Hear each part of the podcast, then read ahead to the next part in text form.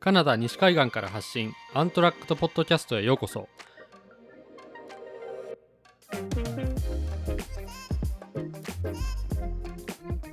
このポッドキャストは写真家の竹内天平と旅人の香川雅樹が時にゲストを交えながら「住む」という言葉をキーワードに旅アウトドアそして海外生活についてお話していく番組ですどうもこんにちは香川雅樹です竹内天平ですいやー加賀やん聞いてよはい俺今ね独身ライフを楽しんでるんです よ突然そうちょっとねあの妻がうんバンクーバーで学校通うことになってうん先週からいなくなったんだよねおお そうでもなんとね猫と犬を残していったんですよケムクジャラにそう囲まれてそう今もう毎朝猫にパンチされて起きてます 久しぶり独身生活自体はそうだねでもなんか結婚え結婚してどれぐらい経つのちなみに結婚して8年8年そうだねまあていうかもう2009年から一緒にいるから結構ほんまに久しぶりじゃあ一人でうん家いに住むのはやでもねでもなんか美奈子がさ、ん夜勤やってたから、うんここ23年はそのなんていうの俺が起きてる時美奈子寝てるしあ日中だからそうそうだから一緒にいることはなかったんだよね、はいはいはいそうそうだからまあなんだろうねそんなに変わらないって言ったら変だけど、うんうんまあでも楽しんでますよなるほど今回はじゃああの天平ちゃんの独身生活について話すという回でいいですかそうですねってことはないです それはちょっとねそれは違あいまのすじゃああれかなゆるトークの時にでもしようかな、確かに えーでは今回のテーマははーいカナダを旅をしよう第1弾おということではーいカナダ特に西海岸を旅するためにうん基本情報プラスガイドブックには載っていないような情報を2人の経験をもとにお話ししますはいで今回の話は、うんなんか旅って言ってるけど、まあうんワーホリで来る人とか、うんビジターで短期で来る人とか、うん結構どんな人でも多分役に立つような情報になってると思うからはいあのぜひ最後まで聞いてくださいはいよろしくお願いしますよろしくお願いしますじゃあまずは、えー何から話していきますか天平ちゃんえーっとじゃあ、はいカナダ西海岸を旅するということでバンクーバーの空港に入ってきて、こううんカナダを旅する形っていうのを基本に考えてて、うんバンクーバーに来る方法からうん話そうかな。はいえーっー、とですねまずはカナダ入国にあたって、うんまあ、もちろんパスポートが絶対に必要はいで、あのーアメリカのエスタみたいなうんやのと一緒でイーターが必要、で俺ね正直ね、うん俺も移民持ってるから取らんもんね使ったことないいんだよね、あー天平ちゃんが最初カナダ来た時はなかったてことなかった俺はねワーホリで来た時に取ったあ本当、うんじゃあもう45年ぐらい経って立ってると思あ本当に、ううんもうちょっと経ってるかもねあそうなんだ、うんオンラインとかで取れるのオンラインで取れるあじゃあもう本当エスタと同じような感じだオンラインでえっ、とイータって調べたら、うんうんあのーいくらでも情報出てくるからまあそれさえ取っとけば入国できる入国できるとそう、ね、じゃあ簡単なんだね日本語でもできるんだもんね、そういうのってね多分ああどうやったっけなちょっと調べてみようかな調べてみるうん、あ日本語でもできるうん本当あのカナダ .ca で日本語を選択してうんうんであのー何カ国ぐらいランゲージあんねやろこれすごいいっぱいあるよ、まあでもいろいろあるんだうんあ本当だうんでもまあ数日かかることもあるって書いてるからまあその辺ちょっと確認してもらってでも7カナダドルで取れるということでオッケーそうでそれでバンクーバーに来たら、うんえーっとまあしゅえーっと入国か入国審査とかいろいろあるんだけど、うんまあそれはね飛行機乗ってる人とも流れるように入ってきて、うんでえーっとねワクチンを打ってる人2回打ってる人はうそんれの証明があれば、うん確か2週間の隔離はもうしなくてよかったのかなそうだよね現状は今2週間隔離なくてうんカナダに入国できるそうだよよねねそまあでもあのーあれだよね今いろデルタ株とかういろいろ変化化はあるから、うんまあ来る時にはしっかり調べてもらってそうだねうんっていう感じだよねそうね、うんえーそうカナダに来るときは、まあ、自分でしっかりとウェブとか絶対情報は出てるからカナダ大使館とかうんのウェブ行けば、うんそういうところで調べてもらってコロナについてはそういうところで調べて来てくださいはいでも現状なくて入ってこれるっていうのはいいかもねなんかそうだね。来週もう売ってる人よりさうんうん。来週来れるってことでしょ今、そうだねしイータ申請して、うんうんうんこれをたまたま今日聞いた人はそうだね。もうすぐ来たいって思ったら。はいじゃあ来週会いましょで、バンクーバーの空港着いてう、はいで、入国審査に行くんだけど、入国審査は、今もうバンクーバーは全部機械みたいなのでやってて、うんあのパスポートとかあの機械につけて、うんで指紋取ってとかってやってあとはもうなんか危険物は持ってないですかとか、うん犯罪するつもりですかとかそう いうまあベーシックな質 Yes 問全部ノーノーノーにしていくやつだけをうん機械でやってうんで変なレシートみたいなのが出てきてそれを持って実際に人とちょっと喋ってうん入国完了になるのね、はいそうでその機械のところは確か日本語を選べるからうんまあそんな英語喋れないからとかうん心配しなくても簡単にいけると思うんう。そうでその入国で最後人と喋るところも、うんまあ、大したこと喋んないからその紙の情報を見て、うん多分ちょっと質問されるぐらい観光なのとか何しに来たのぐらいで終わるから、基本優しいよね優しいそのカナダはカナダ優優ししいいよねうんうんアメリカは優しくないけどすごいこう全員を警戒して見る目とはちょっと違うもんね、うんうんようこそって感じはそうそうでえーっとそこカナダはその、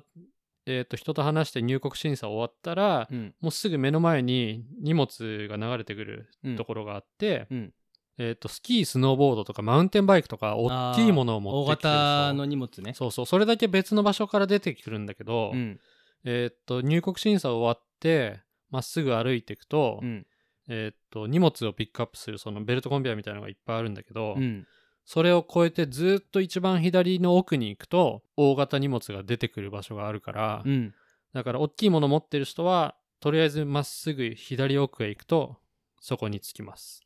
はい、そうだそれがあれかなちょっと迷うところかな多分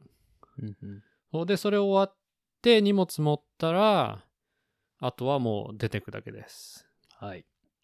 そうで出てってでついにじゃあカナダに入国そうかなりし入ましたところ国でしてもうなんつうの最後スキー廊とか下みたいなマウのンテンバイクそ持うってそう廊下みたいなの歩いて、うん、もうあとはドアを出れば外の空気が吸えるっていうところまで初カナダのそう空気をそう来るんだけどバンクーバーのそうそこでね、うん俺はさ俺いつも絶対、うんそこの外出る前に、うん、寄る場所があるのおおその廊下歩いてなんだ廊下が終わって広がってどこにでも行けますよってなった時ー、に、うん右に曲がっていくと、うんティム・ホートンズっていうあー出ましたねカナダのドーナツ屋さんがあるんですよはいもうカナダといえばそうだねカってナダ感とじいだえよば、ねティム・ホートンズそこら中にそうあるよねそうまあ日本で言ったらミスドああそうだねうん。そう。まあ、ミスフドァストフードみたいなドーナツ屋さんで、もうカナダ全土、もうほぼどこにでもあるっていう、どの町にも絶対にあるぐらいのうんドーナツ屋さんで、まあ、俺は大体そこでドーナツ1個とうんコーヒー買って、カナダに帰ってきたのを感じるん や。そうそう。そう俺のルーティン、入国ルー ティン。入国ルーティン。そうおすすめのメニューとかあるんですか、えっと、俺はね好き、なドーナツっていうか。ハニークルーラーですね。あ、ハニークルーラうんー。。ああ。美味しいよね。 99%それだねあ、。それなん や。俺、ティムビッツ結構。あ、ビッツね。その好きかな。ビッツも美味しいよね。うんいろんな味楽しめるしね。うん。そう。で、コーヒーはね、うん。別に美味しくないです。そうだね。あんまり味でおすすめしてるわけじゃないもんね。そうそうそあの、カナダにしかなう。い、そう。その、カナダ感を味わってもらうっていうたカめナダのの。フ儀ァ,、式やもんねファストフードの,、うん。あの薄いコーヒーを飲みたい人 は、ぜひ行ってください。そうだね。また、あの、美味しいコーヒーとかの情報は別で。そうだね。やり美た味よしいねおすすめのお店カフェとかね、ブリュアリーとかベーカリーとかいっぱいあるから、うんそういうのはまた別の回でね、はい話しましょはい、う。で、そっから、うんまあ街に実際出てくわけだけど、はい、あの、公共交通機関うんは、まあ、それなりに、あのーあってバスだったりとか電車、うんまあ空港からもうすぐ乗れるから、うんまあ、あらかじめ調べてくるといいと思うんだけどバスだったら例えばウィスコーミッシュウィスラーに来たい人はもう空港からストレートにスコーミッシュ、うんウィスラーに連れてってくれる、えー、とスカイリンクスっていうスカイリンクス、バスもあるし、んあとはバンクーバーの市内に行きたかったら、うんスカイトレインっていう電車電車ねに乗ったら、うんそれ比較的安いよね安い確か空港から乗っても10ドル前後ぐらいでダウン、バンクーバーダウンタウンまで行けちゃうよね10ドルもねしないかしなかったと思うよ確か空港からの特別料金が5ドルぐらいかかってでダウンタウンまで34ドルみたいな感じだったかな俺の記憶が正しければ多分10ドル以内で出れちゃううん、でスカイリンクスってそのバスはうん結構高めでスコーミッシュまで来ようとすると多分40ドルぐらいかかっちゃうかな、うんもしかしたらもっとかかるかも4 5 0ドルあー確かに結構バス高かったイメージがあった俺最初俺はね最初スカイリンクス知らんくて、うんうんでバンクーバーの街からあのスコーミッシュに向けてなんか50分ぐらいしか乗らんのにそうね40ドルぐらい払ったうん感じがあって、日本の感覚やとさなんかうんうんうん1000 1500円とかうんぐらいかなって感じだったそうかだら、よね1時間もめっち乗ゃらなか高ったよねて思ったうんそうそうそうまあ昔安いバスあったんだけどグレーハウンドっていうあ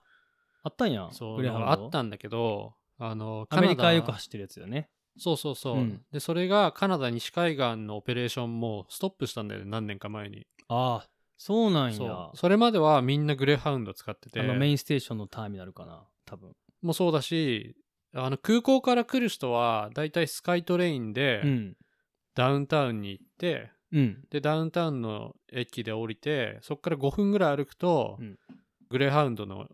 バス停が1個すぐ近くにあるんだよねああでそっから乗って、うんえーっとウィスラーとかスコーミッシュに来れたでそれだとバスの料金は多分ね20ドルぐらい25とかあーそれぐらいだった、はいはい結構そのぐらいが確かにイメージするそう値段だよねうんそうでもまあね俺は正直、うんなんか荷物とか持ってたら、うんもう40ドルとかするけど、うん4 5 0ドルするけどスカイリンクスのバスをうん空港で乗って一気にスコーミッシュと行った方がうんストレスは少ないと思そうだよね、うん結構そのしかもアウトドアでまあレンタカーとかやとまあ別やけど、うんうん荷物多いからねうそうそうそうやっぱり移動大変やもんねそうで別にスコーミッシュウィスラー来ちゃえば別にスーパーとか何でもあるからさ、うん別にバンクーバーで買わなくちゃいけないものなんて特にないじゃんそうだね特にウィスラーやとキュッとまとまってるからそうだね実際スキースノーボードとかマウンテンバイクとかでウィスラーに滞在するんやと本当に別にウィスラーにそのまま行っちゃってうんい十分楽しめるもんね、うんウィスラーだとスコーミッシュはちょっと距離が場所によってはそうだね車があった方がいいかなそうっだていねうス大コきーミッさシュはそうだねではあるかな、うん加賀屋はなんかある結構加賀屋バンクーバー住んでたしそうだよね、まあバンクーバーに行くので言うとそのスカイトレインはめっちゃ簡単やから、うんうんまあ、全然スカイトレイン使えばいいのとあとウーバーもちょっとねあーあのーアメリカとかに比べたら遅かったけど、うん去年か一昨年やったっけなぐらいから始まったから俺も一回、あのバンクーバー住んでる時に空港行くのに使ってうんやっぱまあシンプルやし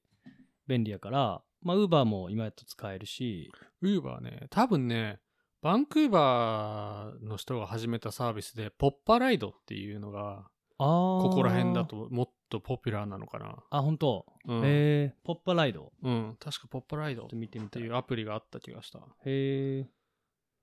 あーなるほどう完全にライドシェア、そのウーバーみたいなのと一緒で、うんポップアライド。ポップアライドねそそういう空港からのライドシェアも、まあ、いくつかサービスがう。うん、あるから、まあそういうのも、ある。そう。使え俺、るあとね、昔ラッキーだったのがね、あの、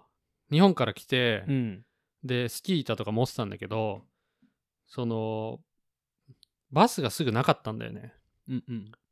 で、あと迎えに来てくれる人もいなかったから、うんとりあえず Facebook に、まあ、俺はウィスラー近辺とかにさ知り合いいたりするしあれなんだけど、うんあのウィスラーとかスコーミッシュとかのバイアンドセールとかあと自分のポストで Facebook で今 YBR にいるんだけどスコーミッシュまで乗ってけてくれる人探してますってポストしたのあーうんそしたら5分で連絡来たあーマジでそあうーでそれでいくらだったっけな確か20ドルぐらいで、うんあのスコーミッシュまで乗っけてもらえて、まあ、その時はたまたまウィスラーからタクシーで空港に来た人がいたらしくてあーでそのタクシーがちょうど帰るタイミングだったんだよねあーなるほど、で帰り誰も乗らないかうら、ん、確かじゃにあ乗っけてあげるよっつっ空手会だたらねて、そう乗っけてもらえたのへえそれラッキーやねそうそうだからそういうのもあるから、まあ、とりあえずオンラインでうんやったら、あれだねポッパライドとかウーバーもあるけどうんううんんいろいろオプションは多分あるうん、あとじゃあまあその、まあ、バンクーバーに行ってからの、まあ、ちょっと公共交通機関とは若干違うんやけど、あのー最近まあいろんな街でも増えてると思うけどシェアライド自転車自自転車自シェ転車シのシェアェアバイスライクドルかへそうあの1日10ドルとかあと1週間とか1ヶ月とかあと1年間とかでも契約できるんやけど、うん俺ああれってさウェブサイトでなんか街中にもういっぱい泊まってんじゃん、うん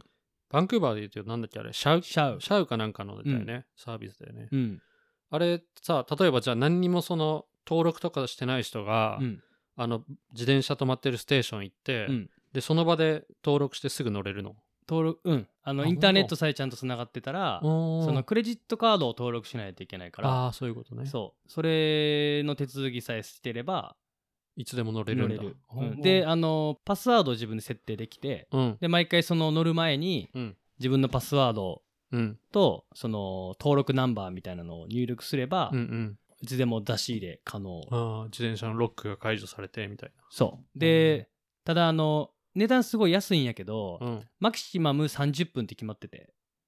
1日ーを一日その1台を乗り回すとまた別料金なんよねうんうんでも30分ごとにその乗り換えたりっていう感じで使うとそのすごい毎安い定定額の安い値段でへえ1回に30分しか乗れないんだそうマキシマム30分、まあ、乗れるんやけどチャージされるから別のあー値段エがクストラでねそなんか不思議なシステムだねそれもねう、うん、でも多分そのそうすることで自転車が戻ってくる定期的には戻ってくるしうん使ってみるとあのエリアによってさすごいこうのんびり歩きたいなとかさうんうん気持ちいいなっていうとこもあればさ、うん例えばバンクーバーとか公園めっちゃでかいやんうん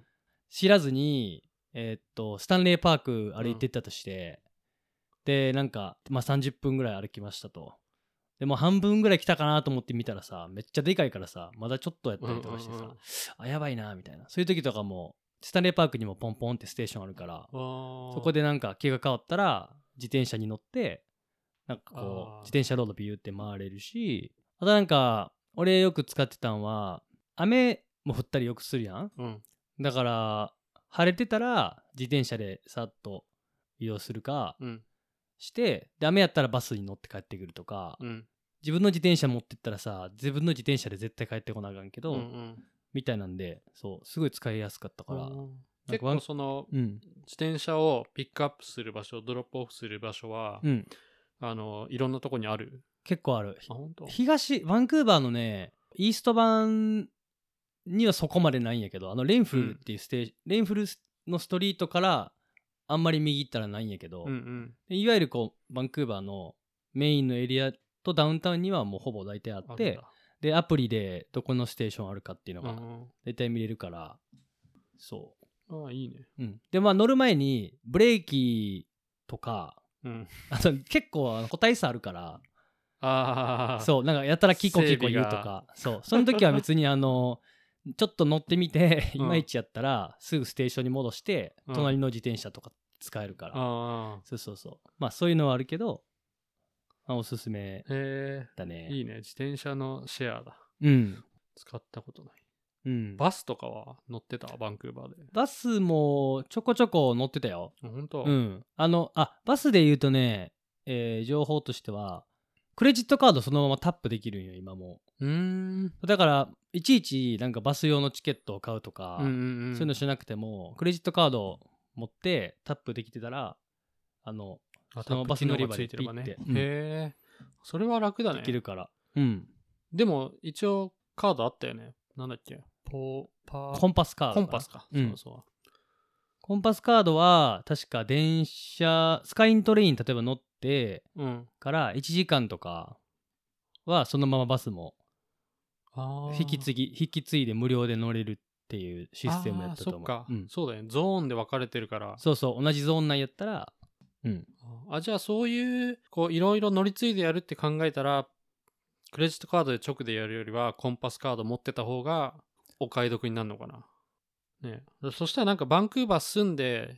頻繁にバスと電車使うんだったらコンパスカード持ってた方がいいかもしれないねあそうだねあとあの乗り放題ああそうねのチケットもあるから結構高いらしいね今うんねやっぱ定期的にのなんか学校に行くとか、うんうんうん仕事でいつも使うとかっていう合場合はやっぱりいいけど、うんうんうんそうじゃなかったらまあ割には合わないかもしれないねそうだよねうんうーんんそっか俺はバンクーバー住んだことないしうんもうこっち引っ越してきてうんカナダ来て2年3年経ってもずっと車その後乗ってるからうん全然わかんない、バンクーバーねそういうのは、うん、うんうん じゃあまあバンクーバーのこうあ公共交通機関としてはそんなところかな俺が経験しておすすめというかうんうんまあば自転車もおすすめだしうんバス電車を多用するなら、まあ、コンパスコンパスカードカードをゲットしてうん使うのがいいと、はいでも買い方が分かんなかったらまあ別に心配せずにタップできるクレジットカードがあればうんうん別にそのままそうタップできる乗れますよっていう感じかなえーバンクーバーには、うんあれ1年通して住んでたんだっけうんあの最初に車に住んでた時期とうんうんうんで前回アパートを借りて住んでた時期で言うと、そうだね2年ぐらい住んでたのかなうそうだね、んじゃあ結構四季も見てるわけじゃんん季節もそうだねこのさ西海岸のさ、うんあのー季節うんって結構もう違うじゃんそ各、うだね夏冬とかでさ、うんこの今回の旅をしようっていうことで、はいその西海岸を旅をするタイミング、うんこの季節がいいみたいなあなんか加賀屋の中ではおすすめみたいなのーあるそうだよねえー、俺はねまあカナダと言ったらえー、っとですねてんぺいちゃんもちなみにおすすめの 俺時期あるよねあるよせーのでせーのでいいよじゃあえし季節ね今そいいよ、ういいじゃあいくようん、せーの夏夏まあ絶対そうだよね絶対夏か絶対夏でしょ絶対夏かうんいや夏いいよねいや夏だよ絶対夏もちろんスノーボードとかさ、うんそういう雪山の時期ももちろん来てほしいけど、めちゃくちゃ夏いいよね、うん間違いなく夏天国かなと思うよ、うん、なんかよくさワーホリでウィスラーとかさこもりに来る人いるじゃん、うんで冬の間バーってめっちゃ滑って楽しんで、で夏はもうどっか違う場所行っちゃうとかってあるけど、うんもうね夏いないとダメ、そうだよね特に西海岸ねそう夏めちゃくちゃ楽しいからね,、ん、ね海あり湖あり山あり、うんもうやりたいことひ日照時間無限もにあるよね長いしねほんとね、うんそうそうそうだから絶対夏だね俺はそうだねああやっぱりいや俺一ちょっともしかしたら天平ちゃん冬って言うんかなって若干思ってたけどいやそ冬れででもも夏夏だね好きだよ冬も好きだけどもちろんねやっぱ住んでたらやっぱ夏の方がいいよね。そうだね。うんあの、天平ちゃんの思う夏って大体、その、おすすめできる時期って、月で言うと、何月から何月ぐらいまで。あるえーっとね、カナダにその、日本からやってくるので言えば、うん。まあ、7月、8月うん。がまあ一番さ、暑くなるうん。時期で、うん。で、日本と比べたら全然暑くないから、そうだよねまあ暑くなっても湿度低いからさ、うん。ムシムシしないから、うん。でも本当真夏のジリジリした太陽を楽しみたかったら、うん。 7月の頭からうん8月の第2週目ぐらいまでああ、そうだね。が一番夏って感じでうん湖飛び込んだりとかうんうん海入ったりとかするのはおすすめかな。う。うんんなるほどね。特に、7月、じ日照時間も長いもんね。8そうだ月ねぐらいから、少し、長いみ短くなるっつっても、まあ、まだまだ全然9時とか明るいけど、そうだね。まあ8月のやっぱ第2週目ぐらいからちょっそとう雰囲気変わるかなって。俺うんなんかずっとやっぱ長くいてうん感じるのは8月のうん第3週目に入ったら、うんもうだんだん空気にうん冬を感じ始める、うあーん朝晩冷えるし、うんうんそうで気づくと太陽のさうんその日照時間も減ってくるし、うんあとはやっぱ晴れる確率もだんだん低くなってくる、ああそうだねうん、雲が増えてくるねうんそうけどや7月の頭から8月の第2週の間はもう本当にその1ヶ月半の間雨一回も降んないんじゃないかっていうぐらいそうだよね降んないで暑くて、まあ、暑いって言っても全然気持ちいい暑さなんだけどそうだよねそうそう俺これさなんかなんか日本の人に聞いてほしかったんやけど今年の夏さうんめちゃめちゃ日本暑いなってあ日本じゃないわカナダこの夏そうカナダがさすごいヒートウェーブでさそうだねめっちゃ暑かってうん結構日本の人から「大丈夫?」ってコメントもらったんやけど、あの数字で言うとさ47度とかさ、うんなんか日本で想像する47度やと、うんほんまにやばそうやねんけど、うんうん実際やばいけど日本のなんか38度ぐらいとあんまり変わらんっていうかさ湿度がない、そうだねめっちゃ暑いやからまあうん暑いんやけど、想像するほど暑くはなかったっていうそうだねなんかさ俺もうね日本の夏12年ぐらいさ、うん帰ってないからわかんもうあんまあ覚えてないけどなんかイメージでは日本の夏ってさもう息苦しくなるようなさムシムシして、うっんていう感じじゃんけどこっちってやっぱ湿度が低いから、うんそういう風にならないんだよね、うんいくら暑くてもなんかその肌の皮膚が暑さを感じるってだけでそうだねなんかそれ以外は別に苦にはならないうんから、なんなんだろうね全然まだ40度とかでも外行こうかなって思えるしそうだよね、うん暑いけど快適っていうのがうんまあ、あるよねあの彼にすごく暑くなってもうねんそう、うんそのヒートウェーブ来た時もさ、うん今年スコーミッシュ43度だっけ、うんになったじゃんうんあの日やっぱうちは家の中がすごい暑くなって、うんうち天井がさその屋根裏とかあんまりあのスペースないからうんすごい熱がこもるんだようね、ん近くて外がうんで夜になっても家の中32度とかおおもう夜中12時とかでもう、うん、エアコンもないしさあー確かにエアコンないのはねカナダそうそうそうあるよねだからそういった意味では室内にいるのは辛かったけど、うんでもヒートウェーブが来ててもさ外さ夜になっちゃえば気温下がるじゃん結構 うんそうだから俺あのヒートウェーブ来てた3日間ぐらいは庭にテント張ってテントで寝てたからう、んもう超快適だった、でもテントそうテントの中やったら快適やったってことよねうんそうだからねなんか今すごい暑い7月と8月の第2週目までって言ったけど、うんそんな、なんて言うんだろう、気負いしなくても、楽しめる暑さだと思ってきてくれたら、そうだよね秋ちょうど日本でいうと厚めの秋秋晴れな感じやと思そうだね個人的にはうんうん、あの秋のカラッとしたのに結構近いかなーって、そうだね、 5月ちなみに5月6月ぐらいでもさ結構晴れてる時は晴れてるよねあんまそうだあね雨の時もあるけど若干降るねそうだねうん。でなんかそのおすすめの話で言うとさ個人的にはめっちゃ晴れバーンっていうのもいいんやけどめっちゃ西海岸やなーって感じるのがさあのちょっと雨も降ってさうん森に雲がファーってかかって、うん。うん、そうだね特に最。近の感じとかさうん。だからもしかしたら5月6月ぐらいに来ても、うん、あ、まあ仮に雨の日があったとしても、うんうんそういうなんかブリティッシュコロンビアらしい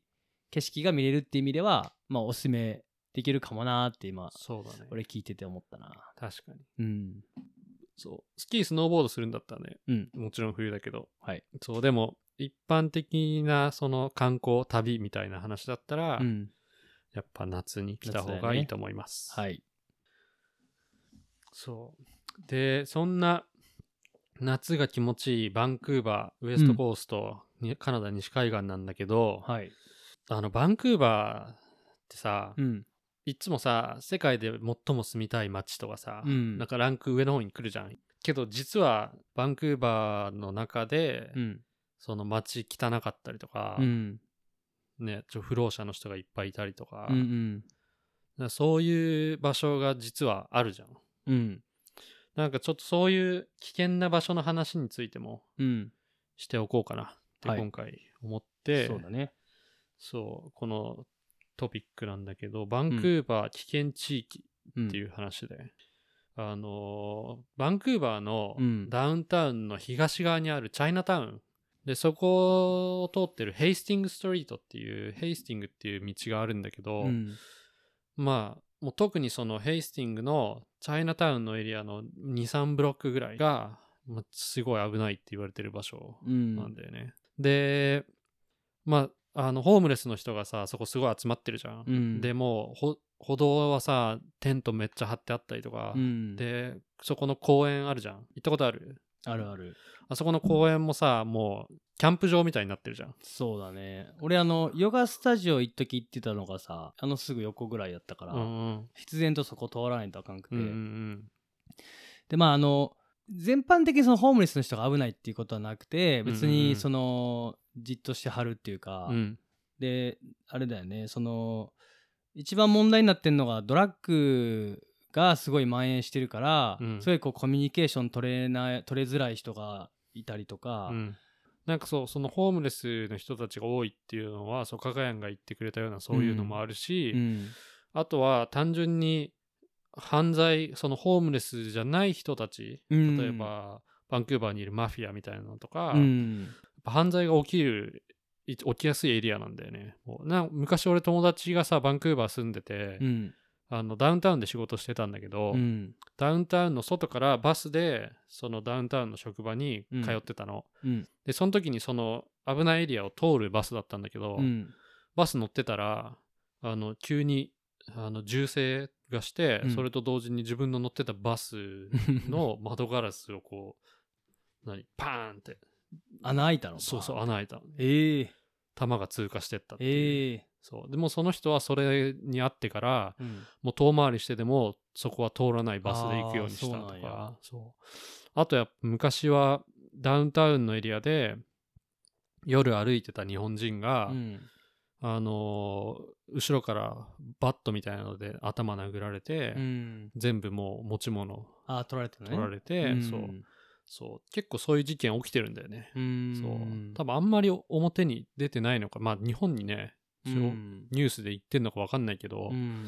多分そういうの知らない人もいるから、うんそうなんか結構興味本位でさまあそのちょっとね調べたらすぐ出てくるもんねそうそうのヘイスティングストリートの状況とかはねだからまあ確かにそのなんていうのただの興味本位でそこだけが見たいからといって、うんうんなんか行って気持ちがいいとかっていう場所じゃ、うんそもそもないから、うん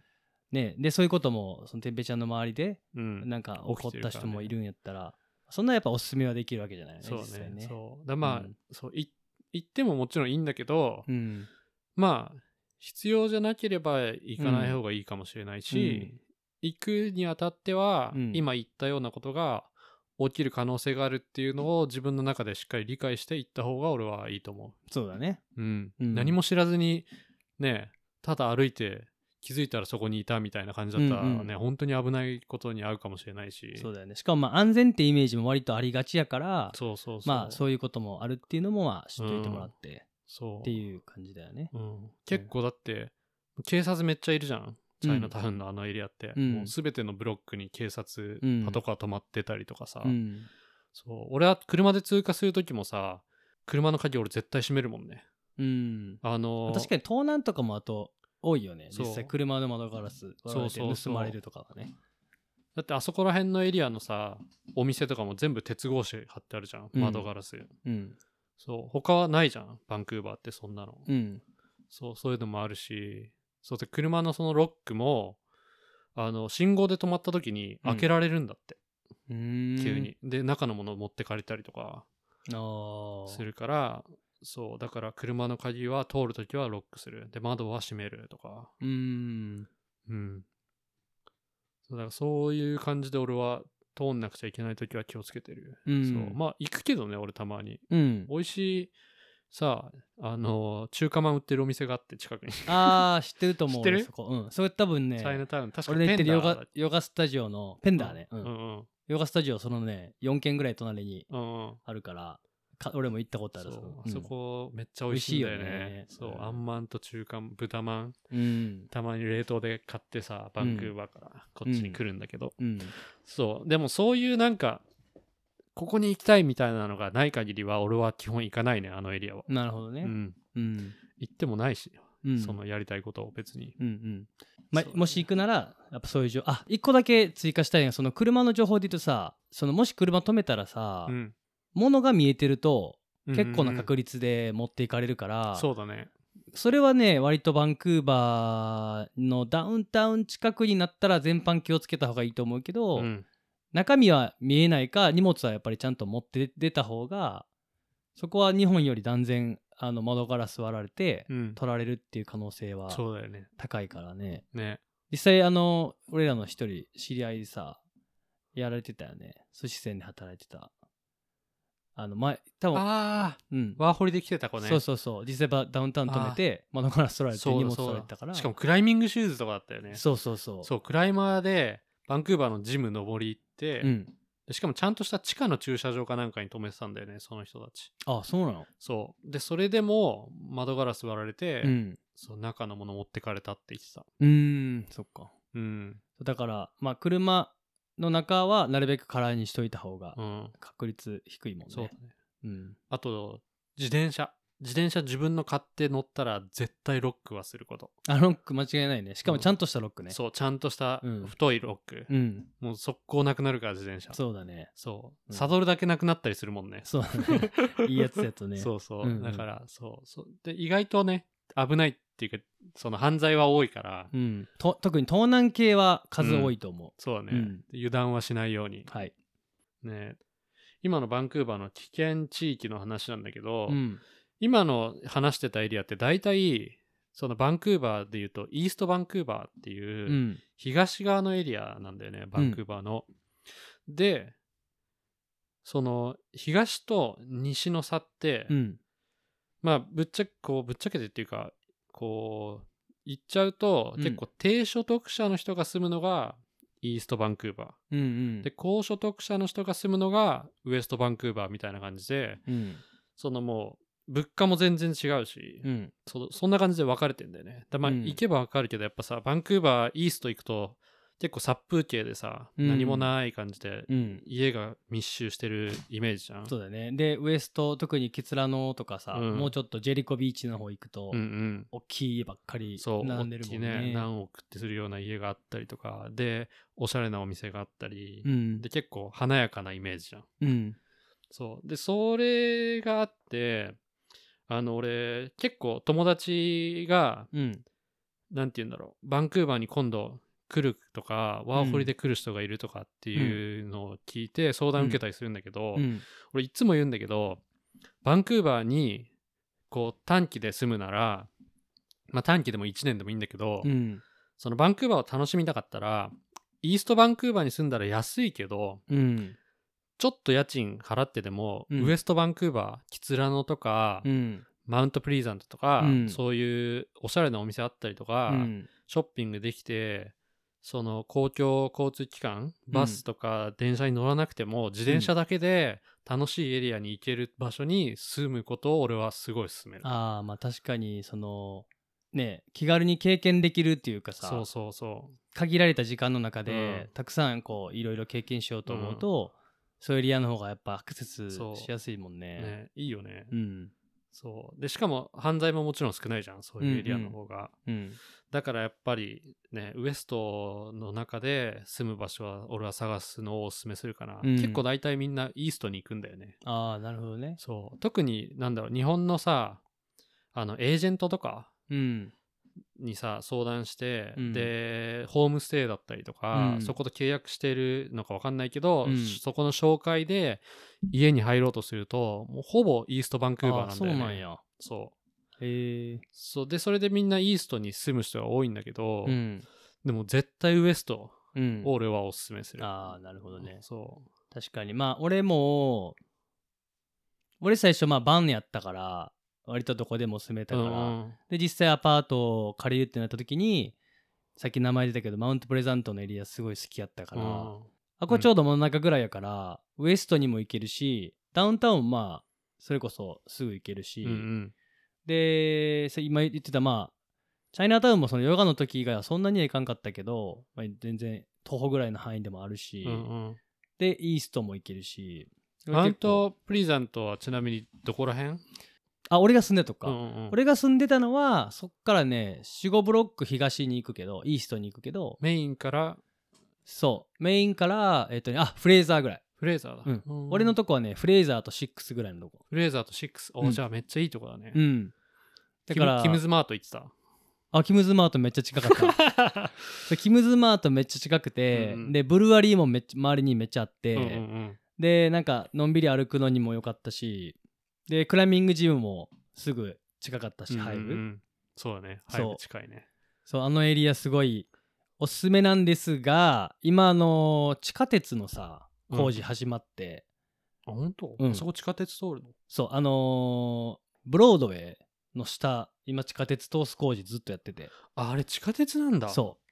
へえうブロードウすごェいイねが混みすぎるからいつうんうんうんもうん西と東をつなぐのに、まあ、UBC とかさ大きい大学があったりするっていうのもあって、あそこそう一番バスがバンクーバーの中で一番バスが通って多るいよねストリ東ートとが西にねそうでその下にそう今地下鉄通す工事あやっててでプラスその前やとインダストリーエリアでこうすごい開けてた、まあ、そのブルワリーとかがポコポコあったとこも結構大きめの建物がーうんうんでき始めてるから値段もそうやけど、まあ、ちょっとだんだんとね景色のいい場所とかは少し減ってはきてるけど、うんうんうんうんまだでもいいと思うメインストリート周辺とかは俺の経験から言うと住んでてすごい良かったからあのおすすめしたいなっていう、うんねいや俺もマウントプリザントはすごいいいと思う俺ももしバンクーバー住むんだったら、うんね、今言ったようなキツラノかマウントプリザントうんのエリアかなと思うねそれうとんその、今名前が出たキムズマートうん。まあ、まあ、ほぼ、ほぼ日本の人は絶対一回はお世話になってるようねん。一、回どころじゃないけど。そう多分韓国人の人がやってうる、ん。あのアジアンフードのうん。スーパーマーケットで、うん。で1階と2階があって、うん2階は桜屋っていう。桜屋か日本のスーそパー、うそう桜屋っとていう日本のお菓子とかか、うん。食べ物が売ってるスーパーになってて、うんで1階はキムズマートっていう、うん。まあ、韓国のものが多いスーパーマーケットでんそこは先製品とかさ日本の長ネギとかも売ってるじゃん、そあうだとねごぼうも売ってるしあ、売ってる。ね、あと俺何買うかな。あとお米が安いよおね米あそこ安いね。うん。なんかさ、こっち、寿司ライスとかって言ってさ、すごいなんか、うんそんな概念ないやん、日本の人的には。ライスはライスや ん。そうだね そう。でもそういうちゃんとしたライスっていうか普通にライスとして買えるから、うんうんいいよね。そう。だからね、あの、え今、加賀谷が言ったような、メインストリートとフレーザーの間で、うんで、ストリートで言うと、ファーストからうん。 12ぐらいまでのブブロックに住んだら、結構スーパーも近いし、で、おしゃれなカフェとか面白ブいとこリュワリもいっぱいあるし、で、クライミングジムもあるし、うんで、サイエンスドームとかさあ、ーね海もまあ近いって近いじゃん。そうそだうだ,、ねから、まあいいよね、あのエリアね。すごいいいと思う。そう。いやー、いいな、うんそれもそれで楽しそうだね。バンクーバーに住むのも。いいよね。であの去年実際1年住んでみて、うんうん。まあ感じたことというか街の変化なんやけど、うん、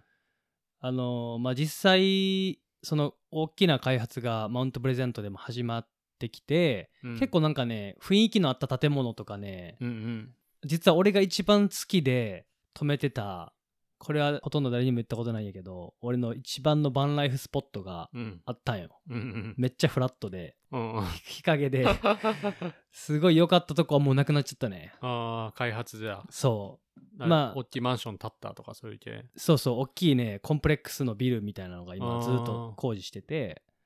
まあ、というところで、俺個人のじゃあ次の、まあ、おすすめとしたら、うんうんあの、さっきイースト版のさ、ヘイスティングは、まあ、そんなに興味本位では行かない方がいいですよって話を、ヘイスティング、チャイナタウンのチ近く、ャイね。ナタウンの近くね。うん。でまあそこからもう少し東に行って、まあ、さっきてんぺいちゃんが言ってくれたみたいにもともとは結構まだちょっとラフなエリアではあったんやけど、うんで今すごいアーティストのギャラリーとかもすごい多くなってて、うんうんプラスあのブルワリーも今めっちゃ増えてるよねイーストうん、版イースト版にだ。そへうえ でイースト版のイーストがイースト菌のイーストとかけられてあのイースト版って言われるぐらいブルワーリーラッシュでもあってへえ今は前やとそのメインストリートの俺が住んでたエリアが一番多かったのに、うん今はもうイースト版の方がブルワリーの数で言うと多くておだへえすそうごいねでアーティストのギャラリーとかもあってうんコーヒー屋さんもあってって感じやから、まあストリートで言うとえーっと同じそのヘイスティングからずーっと来てもクラークドライブっていうまあストリートがあるんやけど、うんうんそれを越えて東側やと結構面白いと思うコマーシャルドライブがあって結構イタリア料理のメステがあったりとか、キューバンレストランがあったりとかも含めてうんじゃあヘイスティングストリートがえーっと東西に走っててでダウンタウンから出てチャイナタウンも越えてうん東に向かってって、うんヘイスティングストリートを東に向かってってずっと行ってでクラークストリートがあるんだよねそう結構行くよねどれぐらいやろうまあ俺らやったら歩くけどぐらいだうんね、普通だったら歩いてなはいかんかない街のちょっと歩いてか感じだとまあバス乗ったりした方がそうだよねで、も自転車やとね10分10分ぐらいうん、かな自転車でそうだ10ね分ぐらいと自思う転車でそれぐらいかもね、うんまあまああるよねでもじゃあ、うねんそうで俺のイメージはまああのバジェットがある予算がある人はうんもちろんケツラノとか、うんうんうんあのメインのエリアとかうんあのーもちろん海も近いしさキツラの東、うんうん西側はなんで綺麗な海とかもあるからその辺の人はおすすめで欲張りなどっちも取りたい人はプレザントを選んでもらって、でそこまでもし探すのに値段が高いなってなったらそのイースト版のエリアやったら、うん今やったらちょっといい感じの場所見つけ合やすいんじゃないかなっていうのがまああー俺のおすすめかな現状うね。ああいいねなんかさ、俺が今まで見てたワうんーホリで来てイースト版にこう住み始めてる人って、うんイースト版の中でも、うんあの南の方なんだよね南行っちゃうんだよねそうそうそうストリート50何番とかそさうそうそうそそっちの方行っちゃうんだよね、うんクラークと50何とかさそうでもあそこほんと何もないじゃんうい本当家家ばっ かりだそもう、んね住宅地でさ家があるだけで、で毎回自転車に乗ってどっうんうんうんかでしかもね電車で乗っちゃうとすなんていうのかなそういうローカルのエリア行きづらくて、うんうんダウンタウンにまで行っちゃうみたいなそうだね感じもあるから、うんそうだよねそうだからヘイスティングとかまあちょっとあそうの、ね北の方うんうんのイースト版、イーストの中でも上の方だうん北の方、うん俺もあそこら辺でなんか一個あれだな好きなレストランあるな、おおうんーいいねなんかさじゃあ今度さバンクーバーのさうんうんあのそれぞれのおすすめとかおさすすめなんか行ってみてよかったとことかうんうさんうんなんかそんな話とかそうだちょっねとしたいよね。あんまりう俺知らないけど多分 まあそういうのも含めてね、うんいいねあ知らんねえなみたういんな。うんうんうんじゃあまああのまだまだ話したいことたくさんそうだねあるけどもねなんかカナダ旅しよう西海岸って言ってた けどバンクーバーで今収まっちゃったけど、バンクーバー収まっちゃったねまあでうもんそうまあでもいっぱいあるもんねバンクーバーそうだよやっぱ長く住んでこうやって見てるとねうんだからまあバンクーバーもあるし今度はまあスコーミッシュもの話もできるし、ウィスラーの話ももっとできるしうんまあ、冒頭で言ったけどカナダを旅しよう第1弾っていうことでこれはシそうだねリーズ化はいにこうなってるので、はいカナダを旅しようシリーズで、うんね、あのスコーミッシュビスラーのシートゥースカイエリアだったりとか、はいもうえー、とあとはノーザン BC、うんあとはバンクーバーアイランドはいあとはインテリア BC とか、うんあのね、カナダを旅するにあたってその場所場所とか、うんあとは季節で分けるかもしれないし、うんまあ、旅の仕方をいろんな形でこう今後はい話していこうと思ってるんだよね。はいそうですそうで第1弾はバンクーバーカナダを旅しようの基本情報そうだねそして西海岸にそうね西海岸。来るから、えっと、空港はまあ必然とバンクーバーのエアポートになって、うん、っていうところからの、まあ、バンクーバー情報が、まあ、ちょっとした概要って感じだったようね。んうんそうだねそういう感じで、えーっと基本情報バンクーバーの空港に入る方法と、公共交通機関の話あうんとおすすめの季節とか住む場所とかうんっていう話を今回はさせてもらいました。はい、でえっ、とぜひ来る人はこれをしっかり聞いてでまたなんかあのー質問とかあったらうん、あのウェブサイトの方で、うん inhabit.com リブリブハイフンリブ -inhabit.com、うんっていうウェブサイトの方から連絡もらえたら、うんあのーあのできる限り返信はさせてもらうのではい、何か質問あればはい、よそちらに連絡くださいろしくお願いしますよろしくお願いします。じゃあ今回エピソード5カナダを旅しようということではいお話ししてきました。はいご視聴ありがとうございあまりしがたとう。ございましたではまたお会いしましょう。はーいまたねーまたねーさよならさよなら